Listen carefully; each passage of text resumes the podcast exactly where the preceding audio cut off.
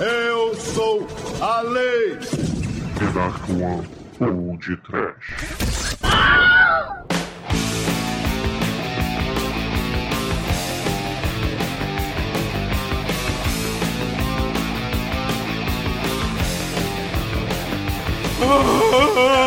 Medo! Desespero! Sofrimento!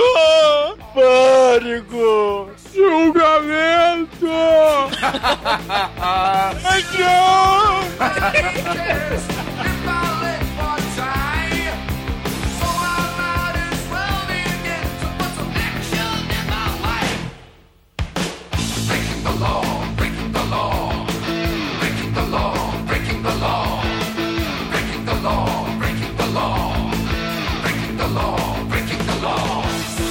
Sim, ouvintes, começa agora mais um podcast.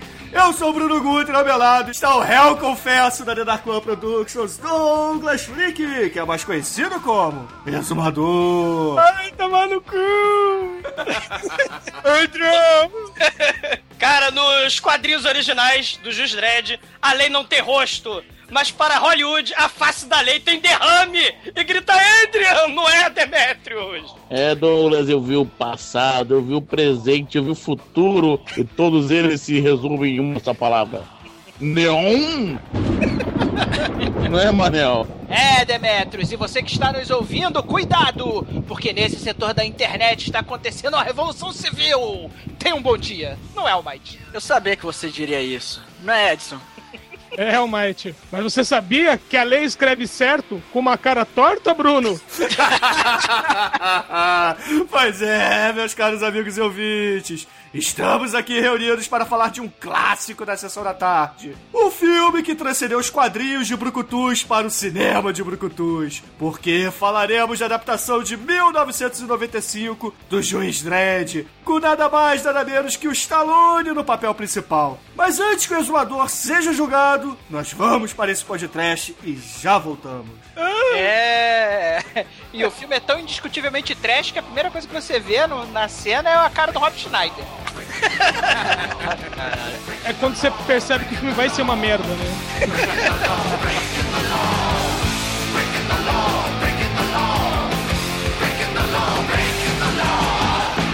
Ai, que coisa linda! No td1p.com, os filmes que a turma gosta.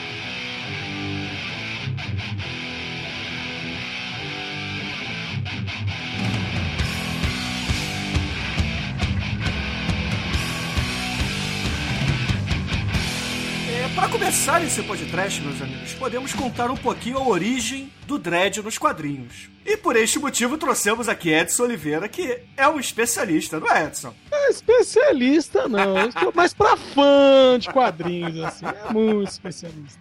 Mas e aí, conta, conta pros nossos ouvintes, quem foi que criou esse grande personagem, esse reacionário que todos amam? Então, o, o Juiz Dredd ele foi criado pelo John Wagner e Carlos Esquerra pra Que? revista.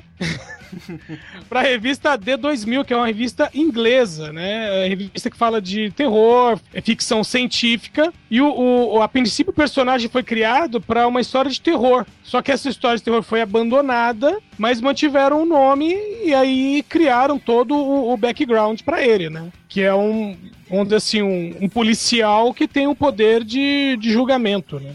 Exatamente, exatamente. E sabe qual é a coisa mais interessante, principalmente pros ouvintes do podcast, ô Edson e galerinha que tá aqui comigo? Qual, Bruno? Qual, Bruno? Que o Skera, ele se baseou num filme do Stallone do- dos anos 70, o Death Race 2000, pra poder fazer principalmente o capacete do Juiz Dredd. Cara, é muito foda, né? Porque, assim, você tem inspiração pro visual do personagem, o personagem do Death Race 2000, né? O Frankenstein, né? Do David Carradine, aquele sujeito que infelizmente morreu, né? Faleceu devido a um, a um processo masturbatório que não logrou êxito, né? E- Punheta mal É, feita. é uma, alfa- uma, uma punheta malfadada, digamos assim. Cara, é, é- é- é a inspiração, é o design, é o figurino do nosso querido Roger Corman, e a alma do Dirty Harry, né, cara? Porque é um policial reaça. Come on, Punk, make my day, né? É, é, porra, é isso, cara. É muito foda, né? É, uma coisa que eu acho que seria legal a gente comentar, né? É que esse filme, ele tem, assim, ele pega o, o caractere, né? O personagem do, do Judy Dredd, mas ele não é uma refilmagem dos quadrinhos, né? É muito distante, né? O, nesse filme do Stallone tem muito. é, é, vamos dizer assim, ele fala demais. Tem ele fazendo discursinho, esse tipo de coisa. E no gibi não tem isso. O Dredd, ele, vamos dizer assim, ele é conhecido, ele é uma lenda, entendeu? Quando ele aparece, putz, é o Dredd, ninguém precisa falar o que, o, o, o que é o Dredd. E Sim. ele não precisa falar também, entendeu? Sim, É, cara, não E ele precisa, chega metendo não bala. precisa ter aquelas frases feitas, né? Do, do Stallone, né? Que esse filme do Judy Dredd é o filme da frase feita, né? Uma das melhores é, cenas nos quadrinhos do Juiz Dredd é ele caçando um criminoso. Tem dois moleques brincando de polícia e ladrão e um deles vestido de bandido. Ele mete bala no moleque. Aí ele depois aí ele manda pra central assim, central. é, é, primeiro ele fala, ó, cancelaram o- a, a procura, né? Depois ele vê que é um moleque e fala assim, olha, é, ignore a última mensagem. Era apenas um imitador. Aí um outro moleque fala, pô, a gente só tava brincando. Ele, é, achei muito engraçado.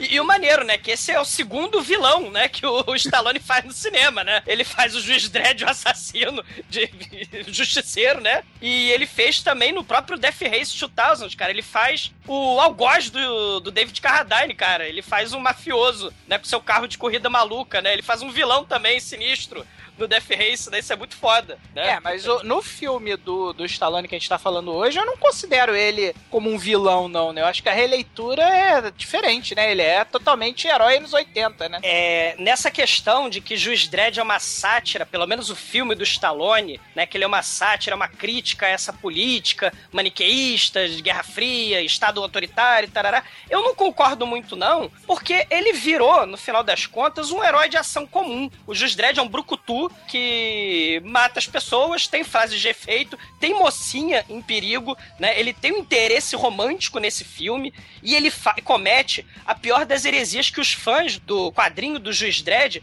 abominam, né? A primeira coisa que o Juiz Dredd faz é tirar a porcaria do capacete. Aí você tem a cara do Stallone com derrame. E- então você tem, assim, é, é- é a visão de Hollywood sobre a própria sátira, né? Que ela ajuda a perpetuar, né? Esse filme é um filme dos anos 80 que foi feito nos anos 90, né? Então ele tem toda aquela estética de filme anos 80, que afinal de contas, apesar de toda a coisa política que a gente tá discutindo aqui, isto é um filme, tem que dar dinheiro e o público gosta de ver esta merda. Então vamos fazer o que o público quer ver, que é o filme modelo anos 80. que Você tem que ter o herói de ação, a mocinha em perigo, toda essa questão que você falou agora. E ao mesmo tempo tem aquela coisa que o Edson é, tinha citado também, né? De que, com relação ao negócio do capacete que você falou, que é justamente a lei no quadrinho é a lei sem rosto, né? E a primeira coisa que a porra do, do Stallone faz é dar um rosto pra lei, inclusive afirmar isso categoricamente durante o filme inteiro. Eu sou a lei, Adrian!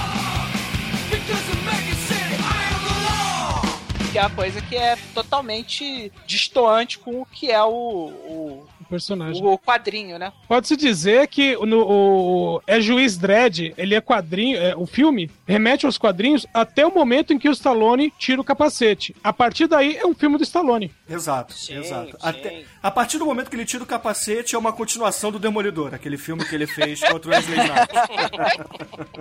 Até o uniforme é parecido. exato, exato, exatamente. É, é bem por aí. É como se fosse, é como se fosse. É, mas a diferença é que nesse filme tem o Rob Schneider, enquanto no outro é o Wesley Snipes, né? O outro Não, o no outro também, tem o cara. Schneider também. Puta Ele é, que é- pariu, ele é cara. policial. Mas esse filme foi feito na época que o Rob Schneider não via de brinde junto com o Adam Sandler, né? Ainda bem, né? Cara, imagina o Adam Sandler nesse filme, se ele fosse Cara, um isso. Cara, o Adam Sandler é tipo o Rob Schneider Reborn, né, cara? Porque-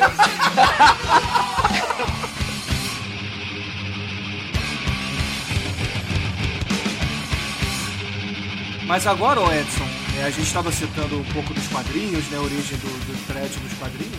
É interessante que esse enredo, esse tipo de enredo, ele é recorrente nos quadrinhos. Você, por exemplo, tem o Justiceiro, que surgiu bem antes do Dredd, né? Numa aventura do Homem-Aranha. O próprio Cavaleiro das Trevas, né? aque- Aquela saga mítica do, do Frank Miller que ele conseguiu cagar depois, né? Mas esse é outro assunto. Sim. Caralho, eu tava relendo. Eu comprei a edição definitiva do Cavaleiro das Trevas, né, cara? É impressionante como é que o, o- o quadrinho consegue sair de uma coisa, de uma obra absurdamente foda, que é o Cavaleiro das Trevas 1, pra uma coisa incrivelmente bizonha, que foi o, o Cavaleiro das Trevas 2, né? Eu tenho uma teoria que o Frank Miller, ele ficou maluco depois que acabou a Guerra Fria. Então, tudo que ele fez depois da Guerra Fria não presta. Nada. Ele não, tinha, ele não tinha mais sobre o que falar, né, cara? Perdeu a graça. Cara, né? é verdade, cara. Ele, ele também, ele, como é que é? Ele também mudou até o traço, cara. Não é, não é só o argumento, é o traço. Ele, ele ficou maluco, ele ficou maluco. Quando teve aquele Occupy Wall Wall Street, o Frank Miller falou um monte contra os manifestantes. E aí teve um fã que mandou pra ele um texto, né? Falando, não, porque temos que lutar pelos direitos, não sei o quê. Um texto elaborado. E o Frank Miller falou, quem escreveu isso? Ele, você, 10 anos atrás. Exatamente. é, é sério, ele virou outra pessoa. Ele é uma outra pessoa hoje em dia que não merece meu respeito. E, sinceramente, é. Morra Frank Miller. Ele dirigiu The Spirit, cara, então é. Não, Caralho. mas o, o cara. Frank Miller dirigindo no cinema, pelo amor de Deus, é muito triste, Cara, né, ele fez o roteiro do Robocop 2, Mas é o que eu tô dizendo. O, O três, Frank não? Miller. O Não 2. importa, os dois são muito ruins, cara. O ponto que eu tô querendo chegar é o seguinte: Frank Miller no cinema é sinônimo de desastre. Ou o Stephen King, né? Dirigindo também, né? Que ele fez o comboio do terror, É. tenho medo. É verdade. Mas aí vamos, vamos voltar um pouquinho. E outras obras que a gente tem de quadrinhos também que são bem relevantes, né, Edson? A gente tem, por exemplo, o Vigilante, né, da DC, o próprio Nômade da Marvel, tem o Pacificador, que é legal, tem o Marshall Law, você lembra do Marshall Law? Meu, o Marshall é muito bom. Marshall Law é, é demais, aquele maluco que tem o braço de, de arame farpado, cara, aquilo é sensacional, cara. Cara, nessa linha também tem o American Flag, né? Que era também uma. Também Sim. era uma coisa assim, meio Judy Dredd no futuro distópico, né? E o, e o American Flag é nada mais era que, tipo, um juiz também, né? É, American Flag foi publicado pela First Comics e eu lembro que o, o protagonista dessa série tinha aquele jaquetão maneiro dos anos 80, né? aquele jaquetão bad, só que o dele era com a bandeira dos Estados Unidos. Escrito e desenhado pelo Howard Shaking. Que é E pra- grande mestre, né? É, e que, é, e que tinha péssima mania de colocar a cara dele nos heróis das histórias. então, se você lesse o Justiceiro desenhado por ele, era a cara dele. Se você lê o Gavião, não, é Falcão Negro, que é aquele aviador, era a cara dele. ah, o Star Rich, entre outros, né? É, Cara, o- eu particularmente acho isso muito foda. Se eu fosse desenhar qualquer personagem de quadrinhos que fosse homem, macho, pegador, que dá porrada de geral, eu também colocaria minha cara nele. Ai, Compreendo ele com perfeição. Ma- Mas assim, isso infelizmente é pós-Guerra Fria, porque durante, né, o, o nosso querido Juiz Dredd teve a guerra nuclear, teve o pós- teve apocalipse, né, foram destruídos e arrasados pela bomba atômica é, vários países, várias nações, né, o Brasil vazou, foi, foi varrido e sobraram algumas é, algumas potências que tentaram sobreviver nessa pós-guerra atômica em mega é, metrópoles, em mega cidades. que seriam os. eh, As megacidades seriam assim, a, a concentração de quem sobreviveu no seu respectivo continente, né? Migrou pra megacidade e todo o resto da- dessas megacidades, que eram poucas, e todo o resto da, da Terra foi é, tratado pelo termo de terra devastada, né? Terra maldita, se não me engano. Sim, então alguns países, né, foram destruídos, como infelizmente, né, países da América Latina, mas a Rússia, ela é destruída, a União Soviética é destruída com uma bomba atômica do Juiz Dredd, cara. Ele tá com a bomba atômica na União Soviética, cara. Isso é muito foda. Dá pra você ver o, o, o ápice, né, da Guerra Fria e tal, aquela questão medo, né, que a gente tem até no Watchmen também, né, que virou filme, era quadrinho, virou filme também, e por aí vai. Ah, o Sin City também, né, Douglas? Sin City, o próprio V de Vingança, nessa seara, né? Cara, a única, É. a única coisa que a Guerra Fria serviu foi pra gerar uma literatura de qualidade, né? Porque a quanti, se você pegar a quantidade de obras de, de ficção de in- incrível qualidade que foram criados na, na Guerra Fria, é até um indicador de como as pessoas tinham medo disso, né? E, e essa é a- exatamente, é paranoia, você falou muito bem. É paranoia, né? O medo, o horror, o desespero gerando literatura puramente por, por escapismo dessa realidade terrível, né? É, exatamente. verdade. É, cara, é só pegar todos os quadrinhos. é, já que a gente tá falando de quadrinhos e cinema, todos os filmes e quadrinhos dessa época tinham o que ali? Se não fosse, se fossem gibis mais leves, né, como por exemplo uma história do Homem-Aranha e tal, os personagens acabavam levando pra lá, como o Justiceiro, entre outros. E Batman também, né? Poxa, você é só pegar o Cavaleiro das Trevas, que é considerado uma das obras primas do- dos quadrinhos. Para além do tema da Guerra Fria, né, explorado, claro, por Watchmen, Cavaleiro das Trevas e Juiz Dredd que veio antes, né, você tem a questão do Estado totalitário, né, Robocop, o próprio Matrix, né? A questão do terrorismo, que também tem no Juiz Dredd, né? Tem a galera a favor da democracia que vira terrorista. Você vai ter isso no V de Vingança, você vai ter isso no Matrix, você vai ter isso nos Invisíveis do Grant Morrison, né? Um quadrinho do Grant Morrison, né? A questão da apartheid. É, é, o Watchman tem isso, né? Que é o apartheid dos super-heróis. O próprio X-Men, com, a- com a questão do Gene X e os próprios Morlocks que vivem no esgoto. E por aí vai. Você vê que são temas bem interessantes, né? Que o próprio Juiz Dredd explorava já desde há muito tempo. A questão da radiação, porque o mundo é um mundo pós-apocalíptico radioativo. E, e- e isso que é interessante no próprio Juiz Dredd, né? Tudump.com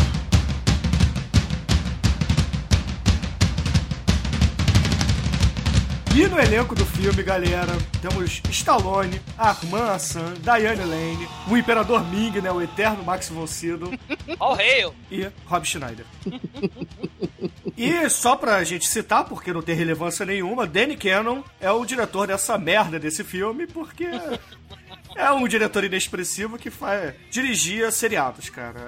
Nada a mais. gente já falou pra caralho de muita gente desse, desse elenco aí, né? Eu só queria fazer uma pergunta a todos os amigos do podcast. Onde foi parar o Arman Assante, né? Porque ele era um puta ator na década de 80, né? E de repente o cara sumiu no limbo, né, cara? Nunca mais fez nada, né, cara?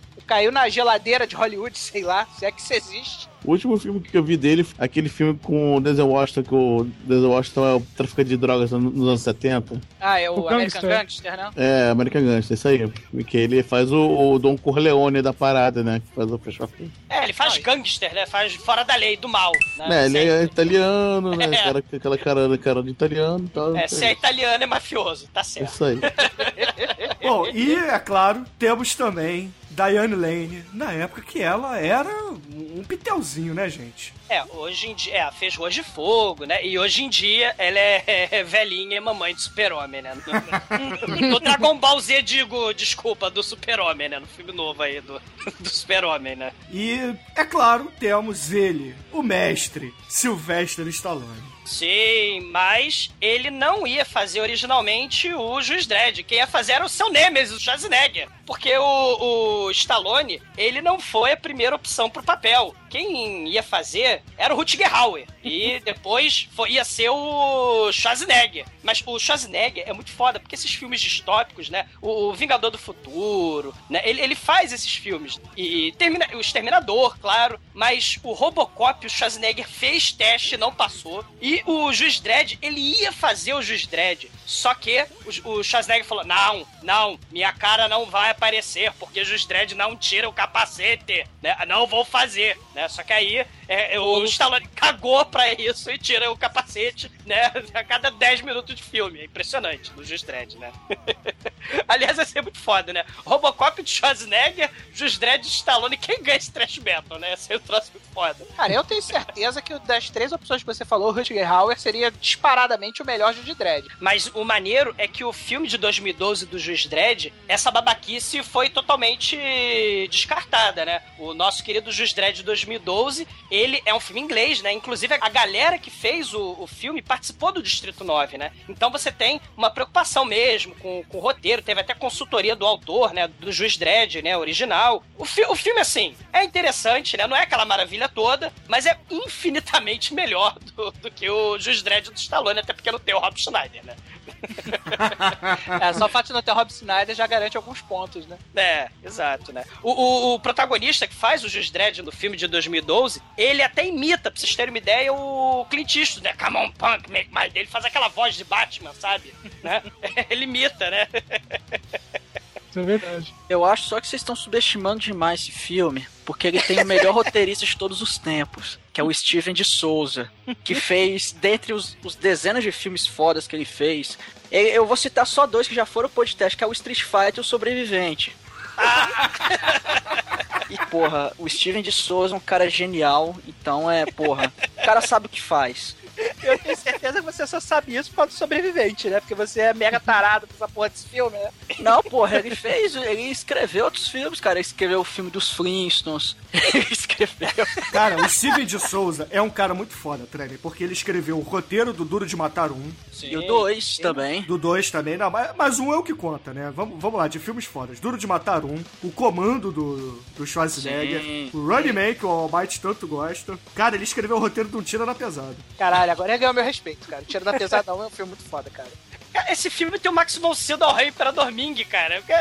O filme tem. A música é do Alan Silvestre, o filme tem tudo pra ser bom. Mas aí vem o Rob Schneider e dá descarga na porra do filme, cara. É foda. Cara, mas eu acho, eu acho o, o, o Jude Dredd um dos melhores romances dos últimos anos, né, cara? Assim, o, o Jus Dredd, galera, ele tem essa galera foda, Max von Sydow, Steve de Souza, Stallone, e o Alan Silvestre e por aí vai. Mas a porra do Danny Cannon, Ruiz Danny Cannon, Danny Cannon não é Paul Verhoeven. Então fica complicado a gente, né? É meio que, porra, essa galera talentosa junta, né? E o Rob Schneider, né? Eles estão juntos.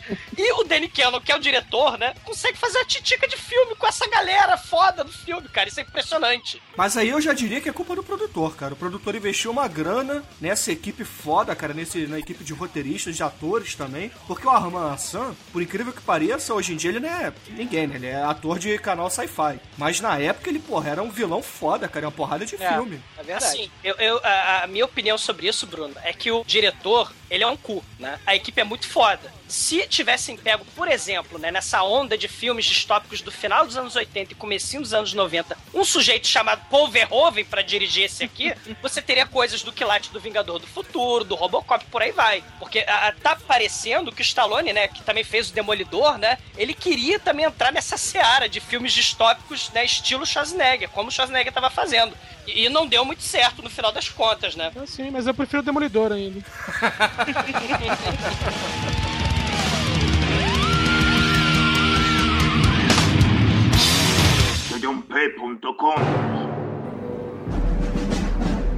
No terceiro milênio, o mundo mudou.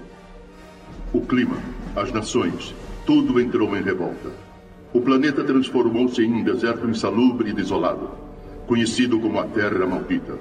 Milhões de pessoas habitavam escassas megacidades, onde bandos errantes de selvagens urbanos geravam tamanha violência que o sistema judiciário não podia controlar. A lei, como a conhecemos, entrou em colapso. Da decadência surgiu uma nova ordem. Uma sociedade regida por uma nova força de elite. Uma força com o poder de aplicar tanto a justiça quanto a punição. Eles eram a polícia, o júri e os executores em um só. Eles eram os juízes.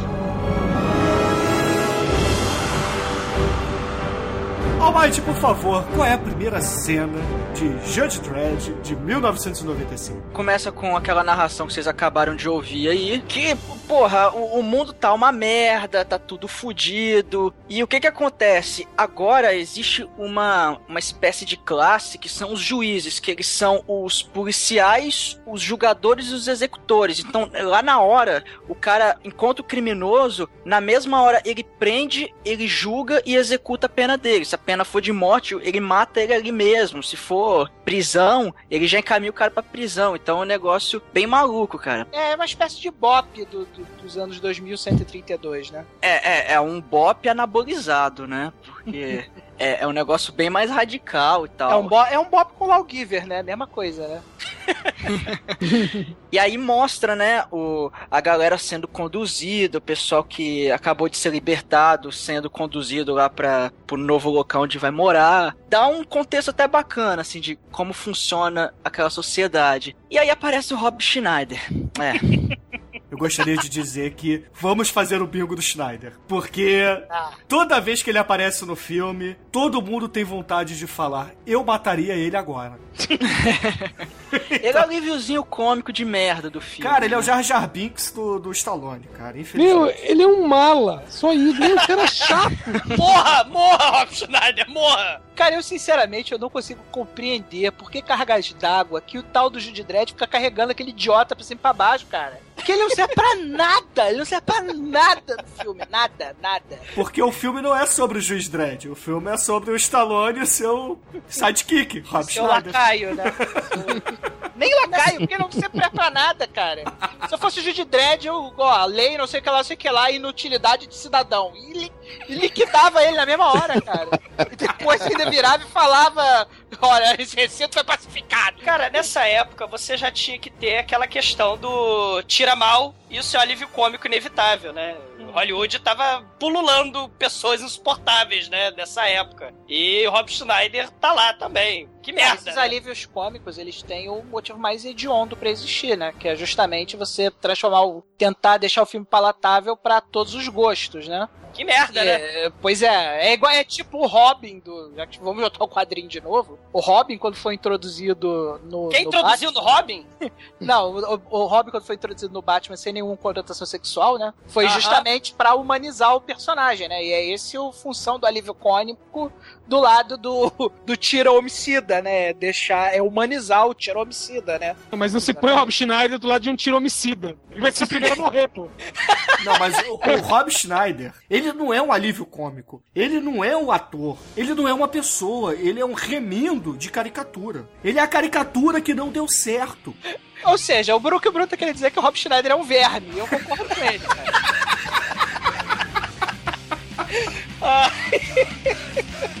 Mas vamos lá, Albate, continua aí. Não, é isso aí, cara.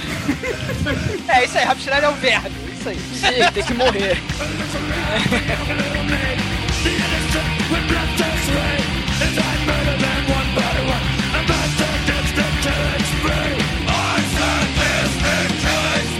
Cara, assim, o Rob Schneider é um preso, né, recém-liberto, né, ele tá com condicional, parece, e, e ele vai morar num gueto, né, lá no meio da- da- das guerras civil de gangues do mal.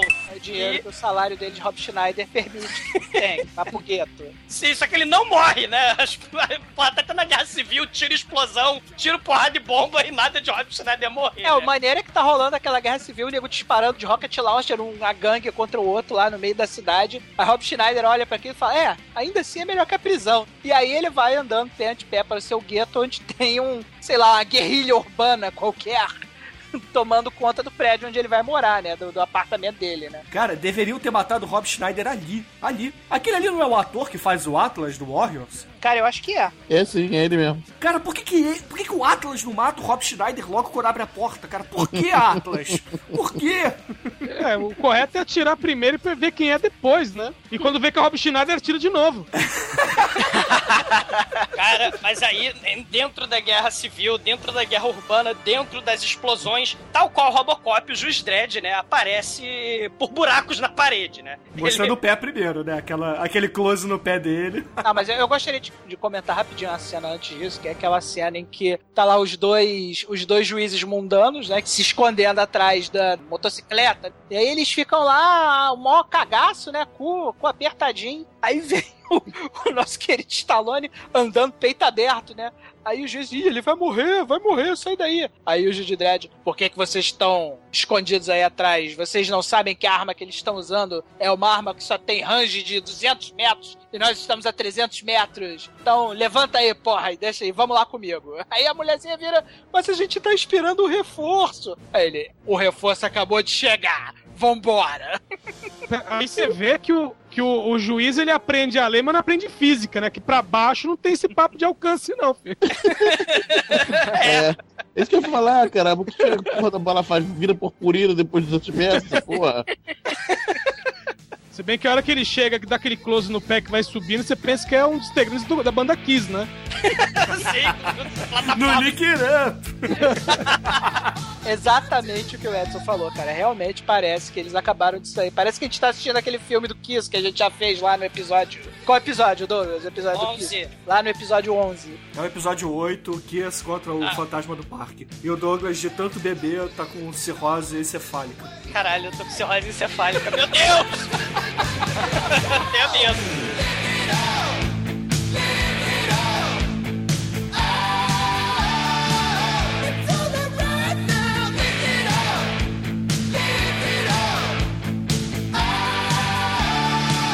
Bom, no final das contas, né? Pé na porta, né? Assassinato, tiroteio pra todo lado, né? Homicídios em nome da lei, né? O- sim, o, a gangue do mal, né? Que tá promovendo a guerra civil dentro do apartamento do Rob Schneider, assassina o juiz Dredd estagiário. Aí o, o- um dos caras dessa gangue vai tentar pegar a arma do, do estagiário do juiz Dredd, né? Mas a arma ela tem um problema. Só juízes podem pegar a arma, né? E aí o sujeito da gangue pega a arma, ele é eletrocutado. Assim como o furgão de outro herói reacionário, né? O justiceiro dos anos 90, se você tentar roubar o furgão, o furgão te eletrocuta também, né? E, e- aí esse sujeito é eletrocutado e o Rob Schneider, no meio do fogo cruzado, da carnificina que o juiz Dredd tá promovendo, ele se esconde no carrinho da comida reciclada. Bom dia, comam comida reciclada Solid Green, né? Ela faz bem pra você, né? Você- né? Mas, mas só pra avisar que o futuro começou, né? Porque McDonald's tem comida reciclada, né? Aquela alface, porra, que, porra, é isopor, né? É depressão em,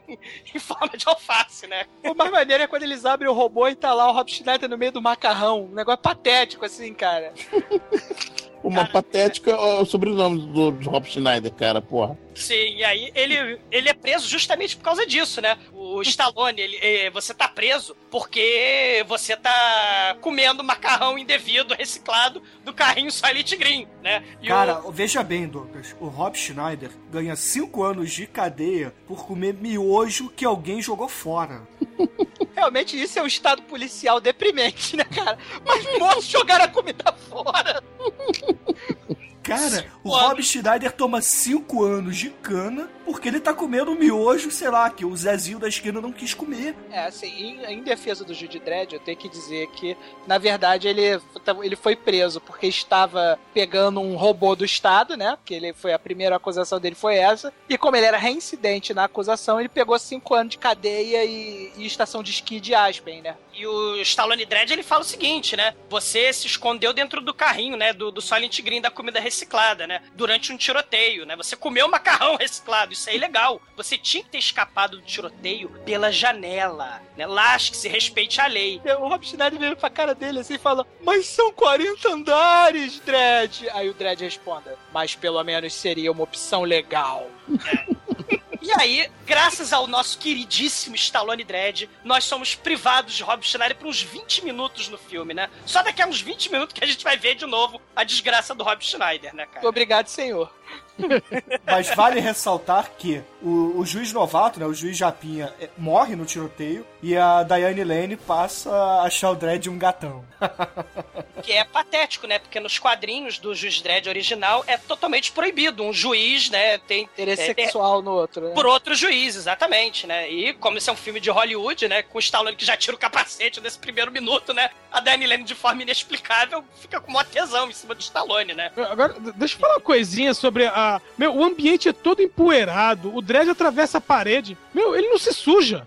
Ele tá sempre brilhando, meu. O que, que acontece ali? Cara, ele usa Auri Shield no, no capacete. É, Que nada, ele vira assim, Lawgiver, aspirador de pó.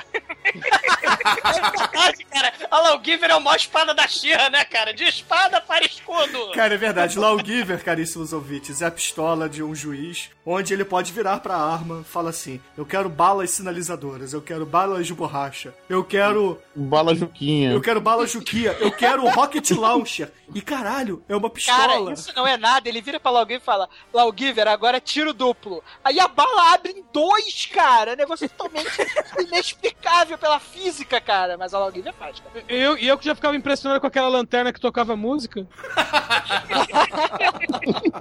Cara, não tem aquela arma de 2000 Megalovax do, do Tira da Pesada Que faz 3, pipoca. Exatamente, que é do Sérgio. né? O Sérgio faz a arma sinistra. É, o termo cruzado, né?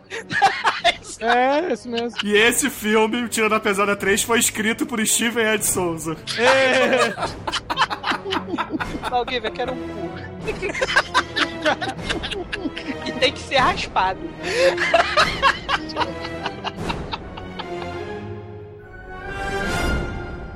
Tedump.com E aí, logo após essa cena, né? Na verdade, algumas cenas onde é mostrada a Diane Lane gostosa, o Stallone tirando o capacete, etc. E o Rob Schneider sendo preso. Vemos o Imperador Ming, né? O Max von Sydow, no conselho da cidade, mostrando que ele é bonzinho, né? Ele não querendo criar uma polícia mais violenta do que ele já tem hoje. Porque é o que o conselho da cidade pretende. É, o Conselho da Cidade ele conclama o endurecimento do Código Penal, né? Que o Código Penal de dar 5 anos de prisão pra quem come miojo velho tava muito leve. A gente tem que dar uma melhorada disso aí, aumentar. Agora é que eu comer miojo vai pegar 15 anos de cadeia, né? Treme, Tipo, o código penal de que quem estaciona no lugar proibido vai pra cadeia e tem o carro explodido. Exatamente, eles acham que isso aí tá leve, tem que dar uma melhorada. Não, mas, só Parada. ca- mas é porque o cara tinha quatro infrações iguais. Ele tinha quatro multas, né, Demet? Exatamente. Na Quatro verdade, tudo aconteceu frutas. porque ele resolveu tirar onda com o, com o Stallone, né? E o Stallone tem que usar o seu poder de macho alfa, faço o que eu quero, e queima lá a pseudo Ferrari lá do cara que se achava acima da lei, né? É a Ferrari anos 90 dele, né? É isso, exatamente. Ferrari Flying dele. É. E aí o Max von Sydow, né, o Imperador Ming, vira pro Stallone, juiz Dredd, e fala assim: Você tá pegando muito pesado, você não deveria fazer isso tudo. Então eu quero que você faça o seguinte: você vai dar aula pros cadetes na academia de juiz Dredd de ética policial. Aí caralho, é a minha primeira inconsistência no roteiro, né? Porque, porra, se o Max Sydow tá achando que o, o juiz é um cara que tá pegando muito pesado, como é que ele vai mandar esse cara dar aula de ética policial pro, pros cadetes, cara? Porra. Mas a ideia era fazer tipo um castigo pra ele, E né? aí, enquanto o Stallone tá de castigo lá na, na academia dos juízes, é, cortamos novamente pra uma cena onde um diretor da Aspen, né, o, a estação de esqui, como o Tremen disse, Prisão e estação de esqui. vai visitar um bandido super poderoso, né? Porque ele tá numa espécie de cela magneto do X-Men, né, cara? É, é o clichê, né? De conversar com o vilão pelo lado de fora do vidro ou do campo de força, né? Sei lá, né? É, Hey Clarice. Né? É um clichê bizarro, né, cara? Cara, agora na boa, aquela prisão, cara, é o negócio mais imbecil do mundo, cara, porque a parada tem umas umas espin... umas metralhadoras que ficam flutuando, né? Aí, cara, essa cena é muito sem sentido, cara. Se você parar pra analisar essa cena, ela não faz sentido nenhum de nada, cara. Porque ele chega lá, o cara tá dentro do campo de força, né? Aí alguém manda um bilhete eletrônico pro, pro vilão, pro mega vilão do filme, que tá preso no campo de força com quatro metralhadoras apontadas pra ele, né? Pô, beleza, tô tranquilo, né? Aí ele, em vez de rolar uma análise no bilhete, não, ninguém analisa o que, que tem na- dentro daquela merda, né? Aí ele, a banda, ele fala assim, ó, abaixa o campo de força. Aí tira o campo de força do cara. Aí ele dá o negócio pro cara sem saber do que se trata. Aí o cara passa o dedo na, na- no bagulho, o bagulho abre, aí tem um distintivo falso do Judy Dredd e o bagulho que abriu vira uma pistola. Aí o cara dá um tiro na garganta do diretor. Aí, em vez das metralhadoras atirarem no vilão, as metralhadoras atiram no diretor. Não, é porque é o seguinte: o, o diretor manda abrir o campo de força e automaticamente dá um segundo comando. Metralhadoras, armem. E aí as metralhadoras ficam armadas. E aí ele entrega. E aí o vilão, que é o rico, dá o tiro na garganta do diretor pro diretor não destravar a arma, porque o diretor começa a fugir. E as metralhadoras são programadas pra tirar qualquer movimento de fuga, entendeu? A- Por que, que elas não metralha- atiram no rico, Bruno? As metralhadoras são, ati- são ativadas pela voz do diretor da prisão. Então, É. quando o Rico atira no pescoço do diretor, que não morre automaticamente com um tiro que atravessa o seu pescoço, ele dá uma conversadinha com o computador, só que o reconhecimento de voz não funciona. Porque ele tá com um pouquinho de dor de garganta, né? Comeu pastilha Valda, porque a Ele não, garganta. ele não usou meu spray antes de gravar, né? Caralho, cara. E, e aí. É, e Porque aí ele o- não é bicha, que nem você. Entendo tudo que vocês me falaram, agora só quero que vocês me expliquem por que a metralhadora atira no diretor e não atira no rico. É porque ele, ele deu comando de voz e, e as metralhadoras não reconheceram. Aí pensou, ah, o cara é o impostor, então se ele se mover eu vou matar. Então, É o, mesmo, é o mesmo problema que aquele robô do Robocop teve, que ele mata civil. Cara, não é possível que vocês comparem É. com a prisão mais idiota do mundo, cara. Não é possível, cara. Isso Eu é muito concordo, porque o roteiro é do Steven Souza. Eu tenho que concordar com isso. exatamente, cara. Eu não sei porque vocês estão criando o caso com essa parada do roteiro, cara. Steven Souza sabe o que faz. Não questionem o mestre, por favor. Bom, no fim das contas, o Rico consegue fugir da cadeia se jogando, né, pela ponte. E ok, foge e, e vai pra cidade. Quando ele chega na cidade, ele vê que, na verdade, Mega City é uma espécie de Lapa futurista, porque é um lugar muito sujo e perigoso. Não, não é nada.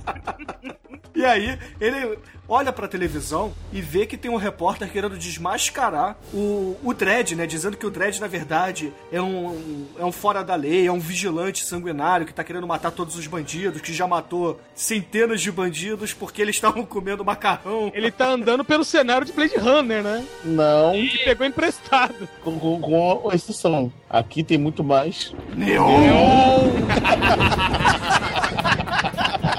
é a Lapa com Neon.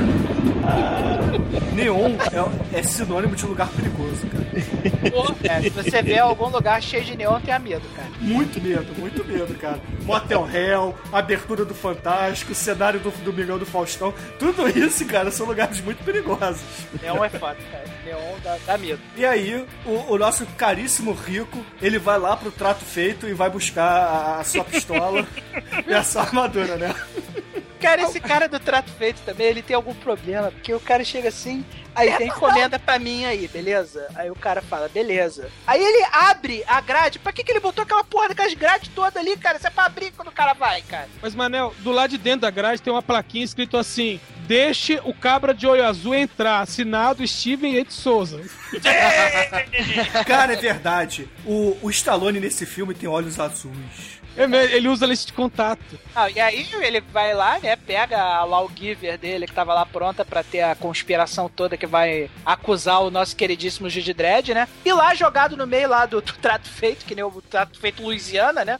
Tá lá o o robô militar de 60 anos atrás que prova a incompetência total dos juízes, né? Porque a parada é mega proibida, mas nego pode colecionar, né? Aí chega lá o nosso querido Armand, abre o cérebro positrônico lá do robô, aí dá um, um curto-circuito assim, a porra do robô volta a funcionar. Eu fico pensando, porra! Por que, que não tiraram alguma peça importante dessa porra desse robô pra ele não poder funcionar, cara? A cabeça, Robô é por exemplo. Porra, é só tu dar um choque no robô, o robô volta, cara? É Frankenstein essa porra? Cara, ele, ele fez uma ligação direta no robô, cara. O interessante dessa história toda, desse filme, é que a gente pode perceber que no futuro distópico você ainda tem Walmarts, né, cara? Você pode comprar armas facilmente. O americano médio, ele pode ir lá e comprar toneladas de armas e ser feliz, né? Inclusive robôs genocidas, né? Muito foda. Ó, Mas, mas essa cena, ela, ela tem um, um paralelo com a realidade. Até. É, porque, não, não, sim, não. Bom. É, levemente, mas tem. Porque nos Estados Unidos, assim, nos estados onde armas são liberadas, se um cara for numa uma loja de armas, ele vai ter que fazer todo um registro tal. E uma, assim, uma arma de pequeno porte, ele pode tê-la em duas semanas. Mas é, assim, é, é, preenchendo lá uma série de documentação. Só que é, lá tem muita exposição de armas. Assim, sabe, o pessoal, tipo uma feirinha. E nessa feirinha você pode simplesmente chegar lá, comprar a arma do cara e levar pra casa e depois você preenche a papelada. É, tem esses lances lá, né? Muito comum, inclusive no- nos estados do sul, né? Que É. é, você chega na loja de penhor e compra normalmente e depois você agita a papelada, né? Ou no banco. É, no banco, você abre uma conta no Texas e ganha uma arma.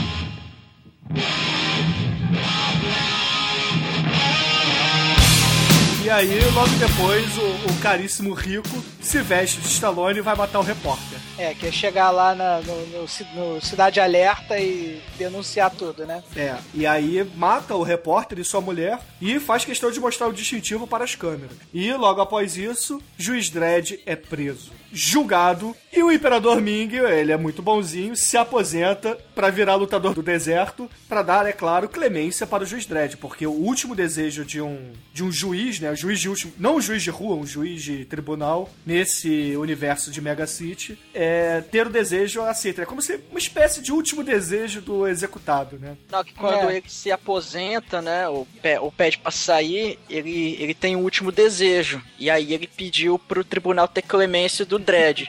Aí, em vez do Dredd ser condenado à morte, ele só vai ter prisão perpétua. Oh. Só isso. Que foi fofo, Clemente, né? Uma clemência muito justa. Ma- Mas, mas antes, né, o nosso querido Imperador Ming, o Impiedoso, ele vai visitar o nosso querido juiz Dredd, Stallone Dredd, lá na cela dele, e ele falou, eu precisava vir pessoalmente, olhar nos seus olhos, tire, Azuis. tire o capacete, né, é um- é um bromance aí, né, tire o capacete, juiz Dredd, tá, tira o capacete que eu vou ver a sua lente de contato azul, né, porque você, pra ver nos seus olhos que você é inocente. É, Puta que uma- pariu, Steven de Souza, você é muito foda. Bro, bromance nada, esse juiz an- antes era padre, rapaz. E Vale, vale até a pena falar rapidinho que no tribunal a prova que tinha contra o Dredd era a filmagem. É, a filmagem de uma câmera de segurança lá que, que registrou todo momento que o Dredd entrou lá no apartamento lá do casal e matou eles. Só que a, a juíza Ashley, que seria tipo a advogada do Dredd, alegou que, é, segundo o perito lá de imagens, aquela imagem tinha uma resolução muito baixa e não dava pra você identificar com precisão se era mesmo o Dredd. Porque ela falou, ah, alguém pode ter falsificado a roupa e o distintivo e tudo mais. Só que aí a acusação apela pros registros confidenciais sobre as armas dos juízes Ah, meu Deus. E, e verifica que isso é até importante que vai mostrar isso lá pra frente que as armas dos juízes elas reagem ao DNA deles, ou seja, é só o juiz consegue ativar a arma. A arma reconhece o DNA do juiz e com isso ela vai conseguir funcionar. E a cada recarga da arma, ela faz uma nova checagem do DNA. Então, isso prova que a- aquela pessoa que estava nas filmagens era um juiz. Então, consequentemente, eles ligaram ao juiz Dredd. Não, era um juiz que tinha um DNA compatível com o do Stallone. Ou seja, né, o culpado ou era o Dredd, ou era o irmão dele, ou era um padre que carcava ele quando ele era mais novo e por isso tava cheio de DNA dele, né? Isso, Ou seja, o Imperador Ming, Max von Sydow, não era tão piedoso, né? Ele era, realmente era muito... Né? E, e tem uma questão interessante que eu queria falar, que é sobre a dublagem nessa hora, né? Porque eu vi o filme dublado, porque como tem que ser, né? O, o Max von Sydow, ele se aposenta, né? Como vocês falaram, né? Porque o, o tribunal tem que garantir o último desejo, né? Do, de um juiz, e ele exige que o Dredd seja poupado, né? E a dublagem tosca, né? É, no original é I'm retired, né? É, e aí, né? Que é, eu me aposento. Mas a dublagem tosca fala eu me retiro. E, e aí, retire é retirar, né? Seguraia é segurar. Levantaia é levantar. Trabalhaia é trabalhar, né? Aprendendo inglês com a dublagem tosca dos 90, né?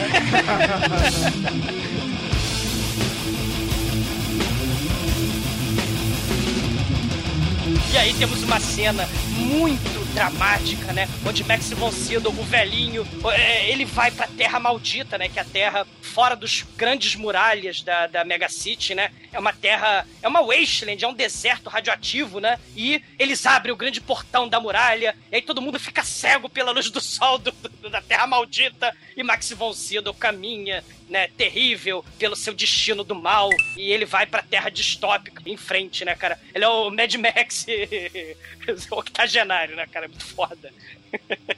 E aí, juiz Dredd é preso, é claro, né? Condenado, e tem que ser transportado para a estação de esqui de Aspen. Com o avião Conner, né? Exatamente. E, Exatamente. para nossa infelicidade, Rob Schneider é a pessoa que está sentada ao lado dele no avião. Cara, Rob Schneider não só é preso na mesma prisão, pega o mesmo avião, é colocado no assento do lado do de Dredd, cara. É um inferno Cara. isso, cara. Cara, e aí, os- o, o Rob Schneider reconhece o, o juiz Dredd sem o capacete, né? Ele bota a mãozinha assim do tipo, pra ver só o queixo do Stallone. Hum, você é o juiz Dredd, cara, que bizarro.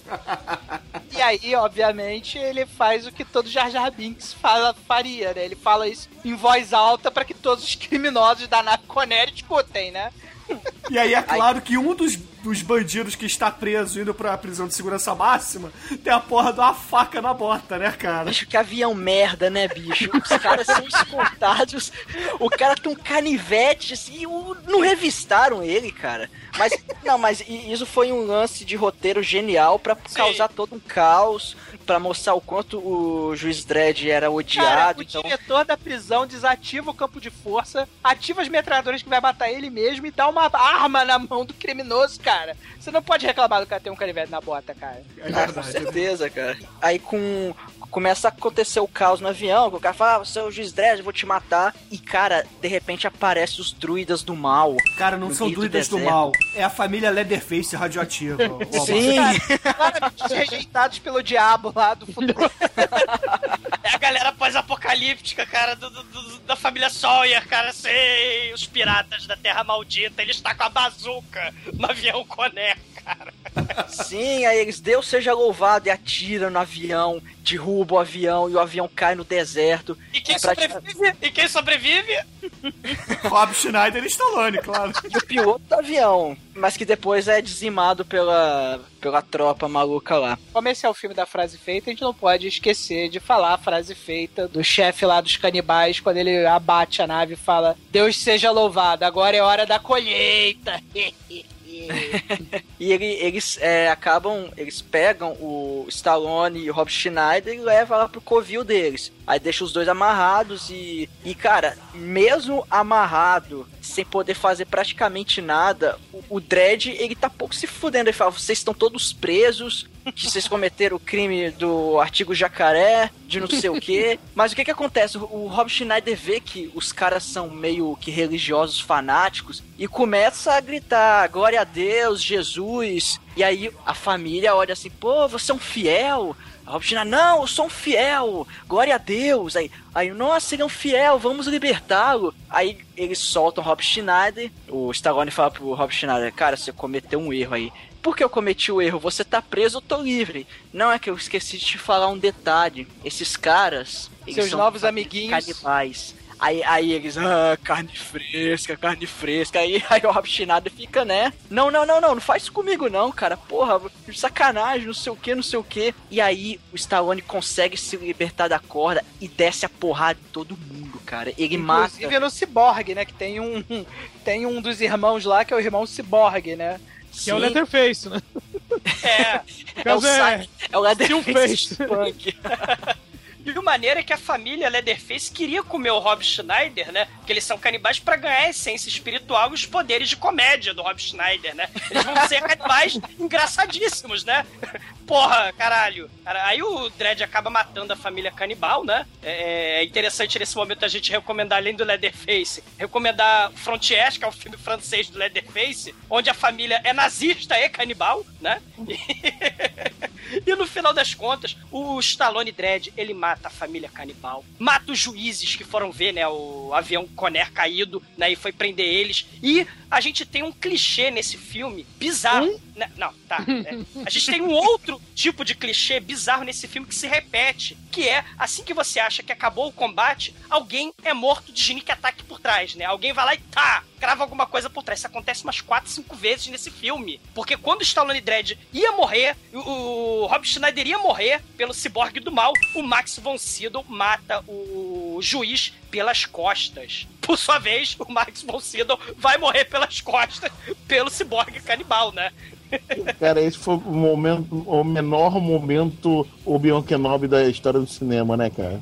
Claro que nas suas últimas palavras, que foram muitas, ele conta toda a conspiração feita para derrubar o Jude Dredd, né? Ele dá o caminho da pedra todinho pra ele poder voltar e fazer a vingança, né? Só que o problema é que o nosso querido editor do filme, né, ou diretor, não sei quem editou esse filme, ele é meio, meio ruinzinho, né? Porque você tem a, a- a facada a- a fatal no Max von Sydow, mas você tem uma cena totalmente inútil da mocinha, né, da juíza Dredd lá, a mocinha, falando, né, que a foto da, da infância do juiz Dredd é, é falsa e tal. Só que essa cena é totalmente inútil, porque na cena seguinte, o nosso querido Max von Sydow conta que a foto é falsa, que a infância é falsa, que, que o juiz rico e o juiz Dredd, na verdade, são super soldados irmãos, né? Era um plano totalmente nazista de eugenia, né? Pra criar super soldados Dredd. E no final das contas, a gente descobre que eles são clones né? Eles são irmãos clones. E aí, o nosso querido juiz Dredd, o Stallone, ele mexe o seu cérebro com seus miolos de derrame e percebe, soma dois e dois e fala: Ah, o DNA da arma que matou o jornalista é o DNA do Rico Dredd, o meu Do irmão. meu irmão gêmeo malvado, igual a novela Sim. da Globo. Sim. E aí,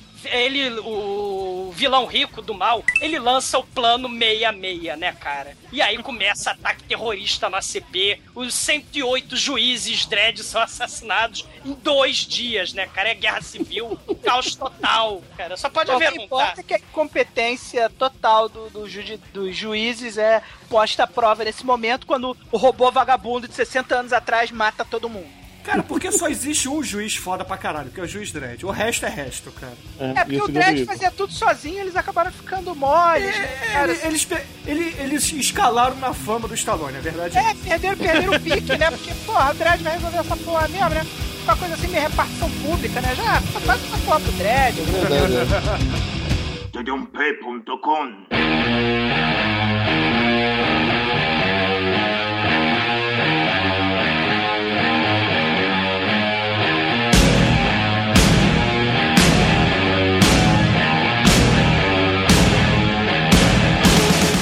Geral dos juízes morre e sobra meia dúzia de juízes, incluindo a Diane Lane. Nesse meio tempo, o juiz Dredd resolve voltar pra dentro de Mega City. E a única maneira dele fazer isso é entrando pelo incinerador da cidade, e aí ele precisa de um digamos, um, uma isca, né?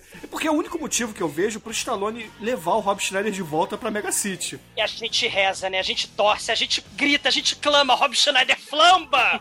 Flamba! Mas ele não flamba, meu Deus. É igual, é igual a música da Soraya, né? Eu quero ver o Rob Schneider queimar. Ele é igual o, o livro do Necronômico, mano, não, não pega fogo. Não pega, não pega, cara. Vaso ruim não quebra, cara. É, o Rob Schneider é uma maldição, né, cara? Isso vai ser um mero. Uma mera fogueira que vai resolver isso, né, cara? Fogueira Santa de Israel no Rob Schneider, cara, não dá. Cara, e aí, obviamente que eles conseguem voltar pra dentro de Mega City e a primeira coisa que o Stallone faz é ir pra casa da, da gostosa do filme, né? Ele vai Mas pra antes, casa. só, só mencionar rapidinho, né, que o plano de invadir o SCP, né, envolve o juiz Dredd nocautear um guarda, né, e aí o juiz Dredd tá tirando a roupa do juiz, né, do policial, do juiz desacordado, pra se disfarçar. E o Rob Schneider faz uma piada homofóbica, né? Ele fala, ah, esse não é o momento para isso, Stallone, ok? E aí, você, caralho, agora, caralho, Videodrome, cara, entra na televisão e assassina ele com as próprias mãos, cara. Caralho, como eu queria ter os poderes de Videodrome nesse momento. Mas não, né? Aí o, o- o juiz Dredd, né, depois dessa piada infame do Rob Schneider, se veste de juiz e vai invadir o ACP, só que ele é reconhecido. Ele é, primeiro que ele é reconhecido porque o Rob Schneider fica gritando Dredd, ô Dredd, Dredd. Ah, eu matava ele nessa hora também, cara. Não, já seria a Inferno, nona inferno, vez que ele teria morrido. Já deveria ter morrido. São nove. Ah, Cara, dá vontade de arrumar a máquina do tempo nesse futuro distópico, voltar no tempo e impedir o Rob Schneider de nascer, né, cara? Porque puta que pariu, né, cara? Matar só não é suficiente, tem que eliminar a existência, né, Não, cara? a coisa melhor ainda, tem que matar ele, voltar no tempo, matar de novo, voltar no tempo, matar de novo. Para sempre. E, e nesse meio tempo também, o Armand Astan resolve fazer o plano maléfico do mal dele, né? Que é usar o próprio DNA dele pra construir um novo exército de ricos dread, né, cara? O que é muito foda também.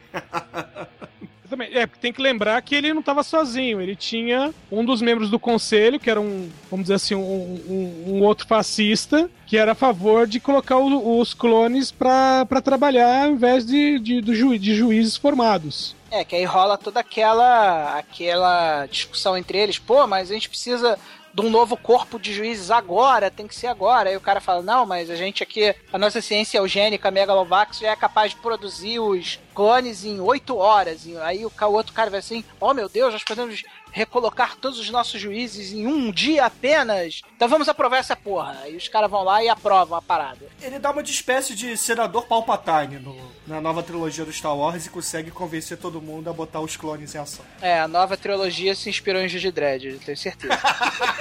Então, já Binks tá aí, o Rob Schneider.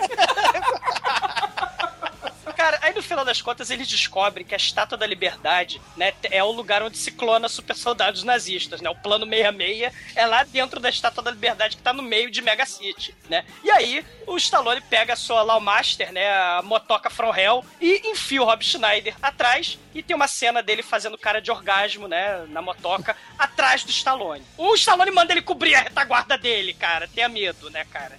E, e aí ele pega você, você entenda isso como você quiser, né? E o Rob Schneider pega a arma do nosso querido Stallone Dredd e ele é pior que o Jar Jar Binks, cara. Ele atira sem querer no escapamento da motoca Lawmaster do Dredd e, e o escapamento que explode, né, voa na motoca do outro juiz Dredd que tá atrás do juiz Dredd, Dredd da frente e o policial explode, cara, é terrível. Coisa que você vê, né? Que a cidade toda virada de ponta cabeça, é, o conselho morto, os juízes morrendo. Não, mas tem que sacar todo mundo pra perseguir o Dredd, né? É, exato, né? Não, mas E- porque o o Dredd matou todo o conselho nesse momento. O quem, que na verdade quem mata o conselho é o rico, né? Mas ele fala, foi o Dredd que matou, foi o Dredd que matou. É, Aí, sei lá, é- meia dúzia de gato pingado que tinha sobrado lá do, do robô assassino vai atrás do Dredd. E o Griffin, que vira o líder do conselho, né? Ele vira o juiz supremo quando o Max von Sydow vai pra Terra Maldita e morre miseravelmente. O Rico manda o robô Sigel mal feito, né? Pegar o Griffin e despedaçar ele. Aí eu falo, caralho, pelo menos alguma coisa assim de gore, né? Aí é fora das câmeras, né? Você não tem o, o- o querido Griffin, o juiz supremo, sendo despedaçado. Não tem gore nesse filme também, né? Ah, mas tem sangue na parede. Tem, né? Né? Cadê as tripas voando? Cadê É, os ao membros? menos tem o sangue, ah, né, cara, o que, o que eles não têm de tripa e sangue, eles compensam com as faíscas caindo do teto lá na Pra nave. caralho, cara, Terra, pra caralho. Cai muita faísca do teto, cara. Nesse quesito, o Bruno não vai poder não dar a nota 5, cara. Porque E cai mani- faísca do teto pra Cara, caralho. é- esse filme é o orgasmo de faíscas com neon. Cara, e, e o maneiro é que as faíscas caem do, do nada, né? A, fa- a faísca cai, a faísca cai da pedra, cai da madeira, cai do espaço em aberto, cai faísca de tudo que é canto. Mas aí, no fim das contas, o Stallone acaba entrando no laboratório do Rico e vamos para o combate final, né, cara? Sim, que nem American Ninja 5, né? Os clones são iguaizinhos do American Ninja 5, né? Coisa horrível, né? Só que dessa vez ele não tem um, um on-off no cérebro que nem o robô, né? Então vai ter que ter luta mesmo. Exatamente. Aí cada, cada herói do filme tem o seu vilão. Stallone vai lutar com o Rico, a Diane Lane vai lutar com a japonesa cientista do mal, e o Rob Schneider vai lutar contra o robô, né, cara? Por que não? Nesse, nesse momento. Muito robô- justo, né? Nesse momento, o robô ia matar a Diane Lane e ia matar o Stallone. Só que temos mais uma vez aquele clichê de que alguém por trás dá sneak ataque e mata o robô gigante. Quem é? Rob Schneider se ergue do meio do robô que explode. Cara, é muito tosco isso, cara. Né? Temos mais uma vez esse, esse ataque covarde pelas costas, né, cara? Mas é porque vocês não viram o início do filme, porque ele foi acusado justamente por hackear robôs. Então, é o Rob Schneider é especialista. Ele tava lá pra isso, pra desabilitar o robô anos 60, cara. Vocês não E o, viram? último, o, a última palavra do robô é Dara. E Rico, claro, né, no seu momento, assim, ele resolveu imitar o seu papai, né, que era o Max von Sydow, né? Ele, release the maldito clones, né? Release the clones, né? Só que aí as faíscas começam a cair inexplicavelmente e a máquina dá meio que chabu, né? E aí os clones começam a explodir, a- o teto começa a explodir, a, a japonesa embolachada pela dread fêmea. Caralho, é muito ruim isso, cara. É um bunda lelê de porrada sem sentido algum, onde o rico acaba caindo, mais um clichê, né? Filme dos anos 80, anos 90, o vilão tem que cair de algum lugar. Exatamente. E aí é claro que o Stallone é absolvido, aquela coisa linda e maravilhosa. pra esse filme ficar melhor, só faltava o Judy Dredd tirar um palito de dente da boca, queimar o rico e falar IPA motherfucker. Aí o filme seria foda. Ou então dizer que você é a doença, eu sou a cura. Cara, mas é exatamente isso. A minha opinião é essa mesmo. O, o Stallone nada mais está do que reprisando Marion Cobretti, cara. Foda, né, cara? Não, não, não tá não, Douglas. Sabe por quê? Porque o Mário Cobretti é sujeito homem. Porque no final do Juiz Dredd, ele desce, pega o uniforme dele, vai trabalhar, da Anne Lane, tasca um beijo nele, e ele, bichamente, vira, não gostei, dá as costas e vai embora. E acaba o filme. É assim. Mário Cobretti é sujeito homem, cara. O Juiz Dredd nesse filme não é, cara. Porra.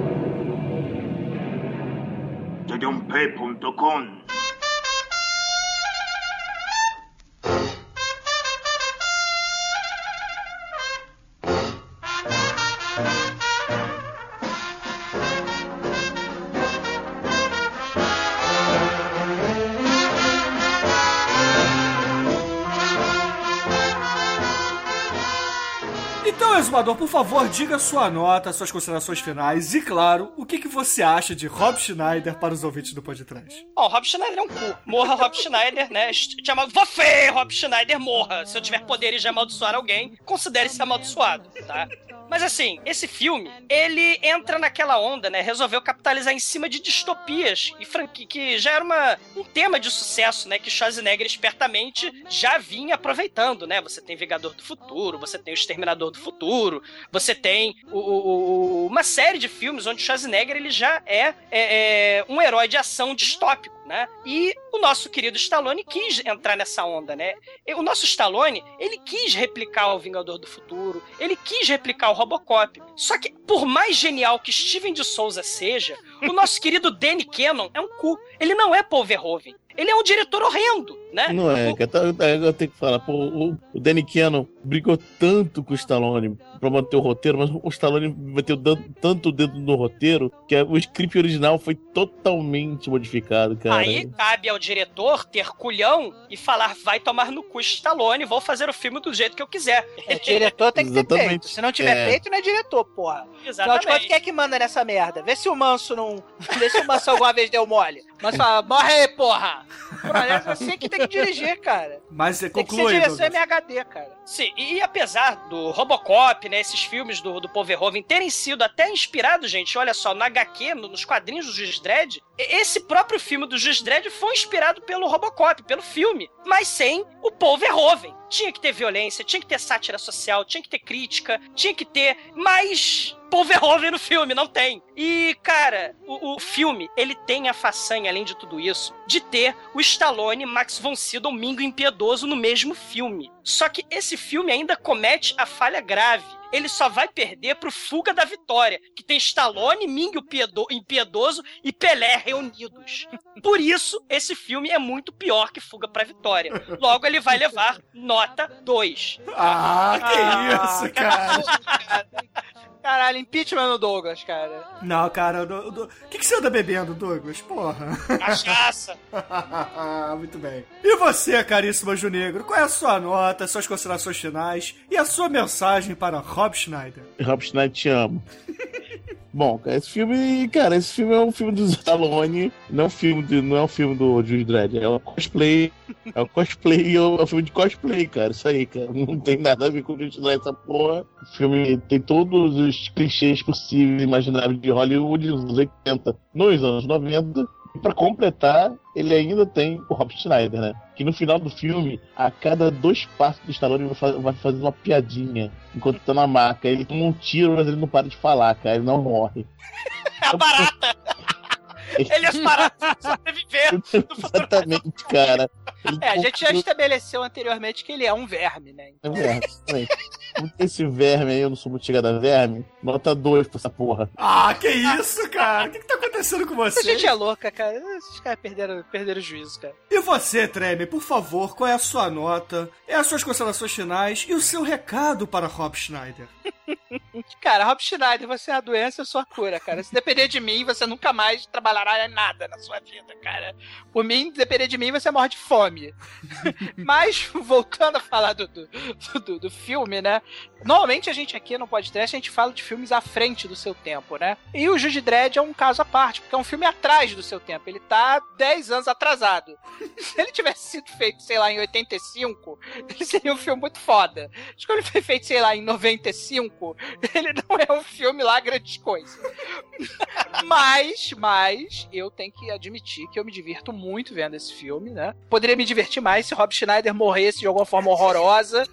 Tipo, mais ou menos o Robocop, assim. Uma coisa que eles poderiam ter roubado do Robocop é jogar o Rob Schneider no caminhão de ácido. A gente vê o Rob Schneider derretendo e morrendo miseravelmente. Isso deixaria o filme muito foda. Aleluia! Como isso não aconteceu no decorrer do filme, eu vou tirar um ponto, né? E vou dar uma nota 4 pro Judy Dredd, que é um filme que me diverte pra caralho, tem o Stallone no seu melhor. E eu que não sou muito fã dos quadrinhos do Judy Dredd, pra ser sincero, li pouquíssimas vezes, É, não me essa coisa da- de não ser ter nada a ver com o quadrinho não me ofende de maneira nenhuma. Pra mim é só um- mais um filme foda do Stallone e por causa disso vai levar nota 4. Ah, excelente, excelente. É finalmente alguém com, com sanidade por aqui. É, e se o Rob Schneider morresse no caminhão de ácido gritando Adrian, seria não filme nota 5, cara. Cara, eu acho que até o Demetrius e o Douglas dariam nota 5 pro filme. Cara, sim, o, o mundo clama, morra, Rob Schneider. É. Maldição pode trash, pegue você, maldição pode trash. Você que escorra áfido, que seu cabelo vire áfido. Escorra pelos bagos. Morra. Não, não, não queriam copiar, não queriam copiar o Robocop? Então, fazer a cena igualzinha. Botava ele dentro do aço e deixava ele derreter até a morte, cara. Sim.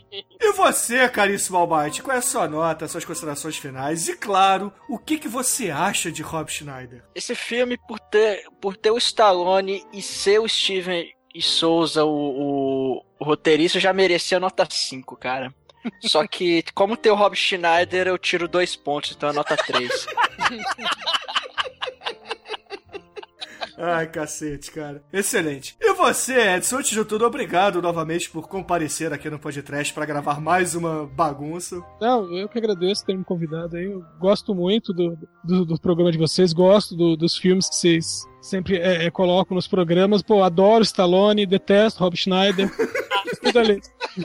Então aproveita aí e diga pros ouvintes do podcast é onde é que eles te encontram na internet. E é claro, suas considerações finais e a sua nota para o juiz. Todas as segundas-feiras, estou no, no Dimensão Nerd, falando de notícias com humor, é, em www.dimensãonerd.com. Aliás, o, o pessoal lá, o Thiago, o Vinícius, mandou, mandaram um abraço para todos vocês. E, e já avisaram que se vocês forem fazer um programa sobre a Liga Extraordinária, eles vêm em peso para gravar com vocês. Ah, excelente. Opa, muito obrigado. Ah, valeu, Vamos mas aguardar, hein? Vamos aguardar.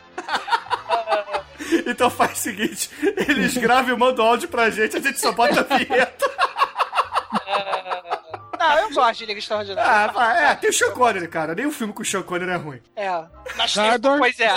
É o Capitão Nemo, a espada mais rápida do Oeste, né, cara? É, e o, e o incrível Hulk Dr. Hyde também é muito foda. Exato. Ai, ai. Mas e as suas considerações finais? E claro, a sua nota para o juiz, né, Edson? Bom, eu concordo, né, que o, o filme do juiz poderia ter sido melhor, né? Ele é, foi mal trabalhado realmente. Quiseram fazer uma coisa muito bonita, simpática. É, com certeza o Stallone deu muito palpite ali. É, mas é, é um filme ainda que eu, eu gosto de assistir, né? Aquela, é o famoso Guilt Pleasure, né? Eu gosto de assistir ele. E, bom, e na minha opinião, o Rob Schneider ele devia fazer uma refilmagem de Um Morto Muito Louco, parte 2, sabe? Que é que ele, ele começa já começa morto e no decorrer do filme ele é jogado pela janela, toma uma flechada na testa, é jogado no mar, é arrastado por carro. Ia ser ótimo. Sei. Então, e a minha nota pro filme também é uma nota 4, porque, meu. O Robert Schneider não deixa o balão subir, não tem jeito. Então, nota 4, na minha opinião. Ai, ai, excelente, cara, excelente. E a minha nota, caríssimos ouvintes, seria uma nota 5. Seria se Rob Schneider, maldito seja, não estivesse no filme, entendeu? Porque ele, ele, tem, ele tem a capacidade inumana, ele tem um superpoder de estragar qualquer coisa maravilhosa que ele toca. Eu tenho certeza que o Stallone ficou puto e cagou a porra do roteiro do filme porque o Rob Schneider estava no elenco. Ele é tipo o Rei Midas ao contrário, né? O que ele toca vira merda, né? É por aí, por aí, por aí. Ou simplesmente ele tem a capacidade de fazer as pessoas vomitarem olharem pra cara dele, entendeu? Ele é, é um ser abjeto, ele é menos que um ser humano. Eu diria mais: Major Payne o chamaria de minhoca de lixo. Major Payne, veja esse filme que é muito bom. Tem o Ian, pra felicidade do Douglas, mas é excelente filme. Rob Schneider pega carona com um caminhão, camburão cheio de whey e morra num depósito de lixo radioativo. Derreta, Rob Schneider. É, de Derreta Wayne. De preferência batendo na mansão Baldwin também, né? Não, não, não, pera aí, pera lá, pera lá. Não fale mal dos Baldwin, tá? E, pô, o filme, tirando o Schneider, cara, tem faíscas caindo do teto pra caralho. É um filme com estética dos anos 80, nos anos 90. Tem o Stallone. Tudo bem, já é um Stallone mais ou menos, já velhinho. Mas, pô, tem Diane Lane também no seu melhor. Poxa, o filme é muito. Cara, tem a família Leatherface lá, cara, no meio do deserto radioativo. É um filme excelente, assim, no quesito trash. É, muitos consideram um filme bom ainda. Eu acho que os efeitos especiais estão datados, mas ainda assim é um excelente filme pra vocês se divertirem. Vale a pena ver. E, se possível, vejam a versão dublada. Tem completo no YouTube a versão dublada, vejam, que, que tá legal. Esse, esse- essa versão dublada me deu vontade de me retirar. Aí me retaia. Cara, tá foda. Você vai se aposentar agora, né, Douglas? me retaia. E com isso tudo dito, a média de O Juiz ou Judge Dredd de 1995 aqui no podcast foi 3,16. E, caríssimo Edson Oliveira, precisamos de uma música para encerrar este podcast. Então, por favor, escolha a trilha sonora. Bom, né, nós tivemos aí o filme do, do Stallone como juiz Dredd, sendo pego em uma conspiração do mal, né, sendo condenado por um crime que ele não cometeu, né, a, a lei que ele defendia foi a lei que condenou ele. E, bom, Marcelo Nova já, já foi também acusado de um crime que não cometeu. Então vamos aí com Camisa de Vênus. Eu não matei Joana Dark. Excelente, ouvintes, muito excelente. bom, bom. Fica aí com camisa de Vênus, eu não matei Joana Dark. E até a semana que vem. E morra Rob Schneider.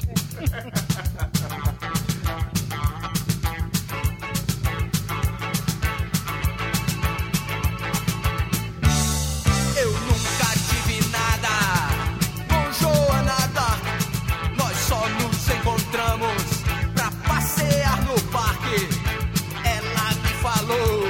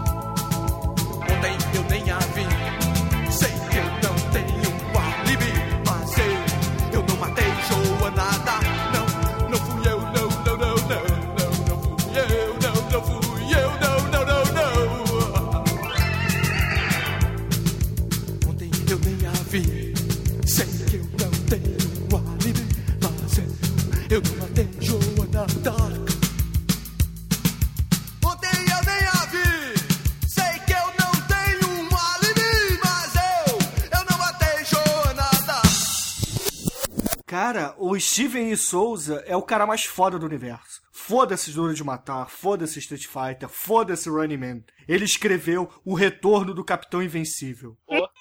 Alguém sabe o que é isso? O Bruno. Alguém que não seja o Bruno sabe do que o Bruno está falando? Não tenho nem ideia. Bruno, descreva o filme, por favor. Cara, olhe no, no IMDB, procure lá, The Return of Captain Invincible. E vejam só a capa do filme pra vocês entenderem o que eu tô falando. Eu já, já tô até com a página do Steven de Souza aberta aqui pra dar uma energia. Meu Deus! Caralho, o que que é isso, velho? Cara, eu ia, eu ia ignorar completamente o Bruno, mas depois da interjeição de. Da interjeição aqui do Almighty, eu até vou olhar, cara. Puta caralho, cara! E tenho em mente que é um musical, tá? Junto com alguns, com alguns roteiristas, que os filmes chegaram a 2 bilhões de box office, cara. Ou seja, ruim, ruim o cara não é, né, cara? Pela lógica, a, a- o, ro- o roteirista de Twilight também é foda. Que Eu duvido, eu duvido que, que juntando todos os filmes dele dá 2 bilhões de box office. Ô, cara. Tremem, pra você ter ideia, ele era roteirista do, do Super Máquina, cara. Caralho, muito foda, ele é bom mesmo, cara. Cara, ele é foda, cara. Ele é foda. O Almighty tem toda a razão. Temos que respeitar esse filme. Não, vendo a lista aqui, ó, Homem de 6 milhões de dólares. Pois é, cara. Pois Caralho, é. Homem de 6 milhões de dólares é muito foda, cara. Gemini Man. Alguém lembra desse? Sim, Não. É o é um homem invisível que tinha um relógio. isso. Só que ele só podia ficar invisível por 15 minutos. Que se Caralho, passasse eu esse lembro tempo, disso. Isso era ele sumia e não voltava mais. Era muito legal. Tá aí, vamos fazer um churume Steven de Souza. Cara, Bloco fulminante é meu, hein? vai ser- Eu vou indicar o no Running Man de novo. History Channel, pode procurar. Caralho.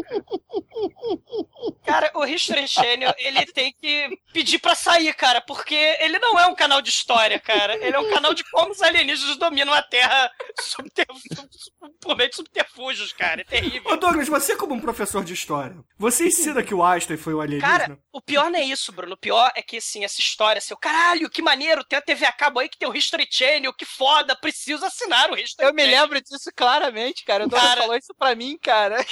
Cara, e aí eu todo animado, né? Paguei os tubos, porque a porra da, da Sky é cara pra caralho, né? Paguei os tubos. Ah, eu sou foda, tenho History Channel. Aí chega. Parabéns, você vai ver como os presidentes americanos são alienígenas, né? Aí começa. Ah, essa é a- Aí depois desse programa, não percam a brilhante história do Silver Tape da bala puxa-puxa. Aí o caralho, não, cara, não. Não. Pô, não é você que diz que tudo é história, cara? Caralho, History Channel é história, cara. History Channel não é história, cara. Pede pra sair, cara. Morra, History Channel, morra, cara. Cara, é muito deprimente. Cara, o History Channel é o lado trash da história, Douglas. Não, não é o lado trash, cara. Porque não é história, cara. é- Não é, cara. Cara, eu estou, eu fui plenamente convencido que existe DNA alienígena no cérebro do, do Einstein. Eu não tenho como discordar disso, cara. Cara, eu tenho certeza que o roteirista, sei lá, o presidente do History Channel é um cientologista, cara. Eu, eu tenho quase certeza. Cara, o Tom Cruise, cara, que tá lá em cima, cara. Eu tenho quase certeza disso, cara. É muito ruim, cara.